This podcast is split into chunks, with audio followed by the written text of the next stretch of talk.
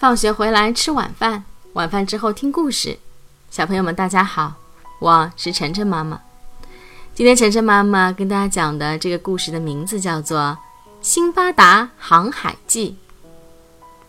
很久以前，巴格达有个商人叫辛巴达，他从父亲那里继承了一笔遗产，可没多久他就把这笔财产用完了。贫穷的辛巴达不得不跟别人乘船到海外做生意。这天，他们来到一座荒岛上，有的人开始起灶做饭，有的人散步观光。忽然，小岛剧烈地晃动起来，慢慢地沉向海底。原来这不是岛，是一条鲸鱼。鲸鱼一下子沉入海水中，背上的人也跟着沉入了大海。很多船员都淹死在海里。辛巴达抓住了一根木头，他抱着木头在海上漂了一天一夜，最后漂到了一座真正的小岛上。小岛的国王很同情他，便派人送他回到了自己的国家。过了几天，辛巴达决定第二次去航海。海上风平浪静，航行很顺利。一天。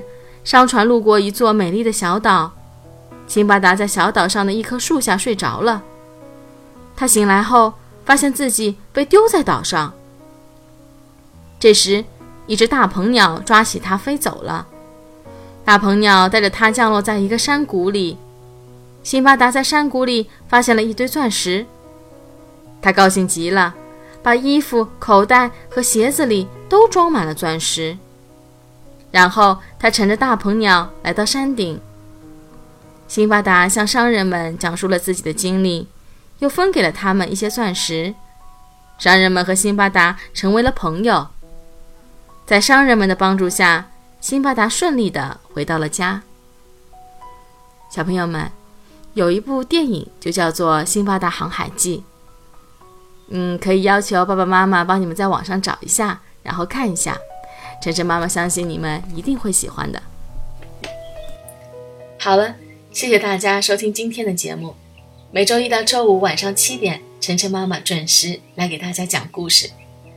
请订阅晨晨妈妈在喜马拉雅的频道，或者关注晨晨妈妈的公众号“上海 Nice Story”，也就是上海人加故事的英文单词组合。